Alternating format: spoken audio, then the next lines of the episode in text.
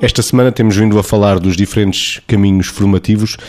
Ontem falámos da avaliação e, Vítor, hoje propunha falarmos das mudanças bruscas nos programas a meio do ano, por exemplo. Que reflexos é que isto pode ter no ensino para quem está a aprender? quer as mudanças, as mudanças bruscas nos currículos, nos processos formativos, quer as mudanças bruscas no sistema de avaliação, não parecem ser uma coisa interessante à luz do que é o funcionamento mental de quem está a crescer e precisa de aprender. Porque é verdade que nós precisamos de estabilidade e das melhores condições possíveis para que o processo de aprendizagem decorra de maneira a que se integrem os conhecimentos de uma forma bem, bem calibrada entre aquilo que é a nossa razão, as nossas emoções, isto caminhar fluindo o mais possível.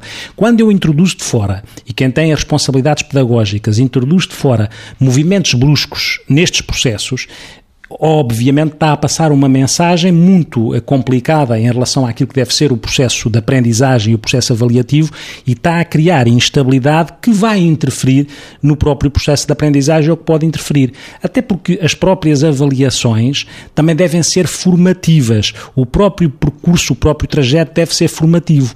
Nesse sentido, acho que se deve ter ponderação, se deve ter sensibilidade na forma como se planeiam as mudanças. Não quer dizer que não se mude. Eu acho que mudança está sempre a acontecer e é natural que aconteça. Acho que programar ou planear a mudança faz sentido, percebendo as repercussões que mudança mal planeada pode ter em quem é alvo destas mudanças. Mudança sim, mas planeá-la porque isso interfere no próprio processo. Planeá-la e aplicá-la no tempo certo. Pois, e aplicá-la no tempo certo, até porque a imprevisibilidade uh, gera insegurança. E, portanto, a insegurança é uma forma de percorrer mal um caminho, e, portanto, se for um caminho, esse caminho for um ano letivo, também é uma forma de o percorrer mal.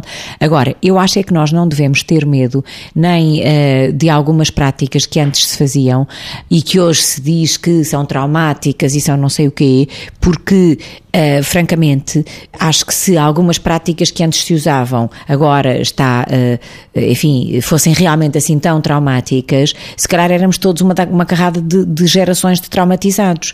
E, portanto, isto dito assim, estou a dizer isto assim um bocadinho à bruta, não é? Mas o que eu acho é, de facto, a avaliação deve ter a, a avaliação final, isto que, de, do que é no final de um ano, há um exame que, onde se tem que despejar a matéria toda que se adquiriu e esse exame é um momento de vida ou de morte, entre aspas, do ano para o aluno. Claro que se só isso fosse tido em conta, é um, seria um disparate porque as pessoas podem estar mal dispostas, podem estar num momento mal da vida e, portanto, um momento pode negar um ano. No entanto, é evidente que passar por algumas situações de stress consistente, passar por algo consistente porque faz sentido, passar, isto também prepara para a vida, passar por situações de frustração, passar por situações de empenhamento e depois processos de ter que adiar a gratificação e no momento esperar e saber esperar a nota do exame. Estas coisas todas podem ser muito importantes para a vida das pessoas. É claro que é importante salvaguardar que a avaliação é um, deve ser um momento de saber, não é um momento de poder. E muitas vezes estas projeções é que criam estes stresses na avaliação desnecessários.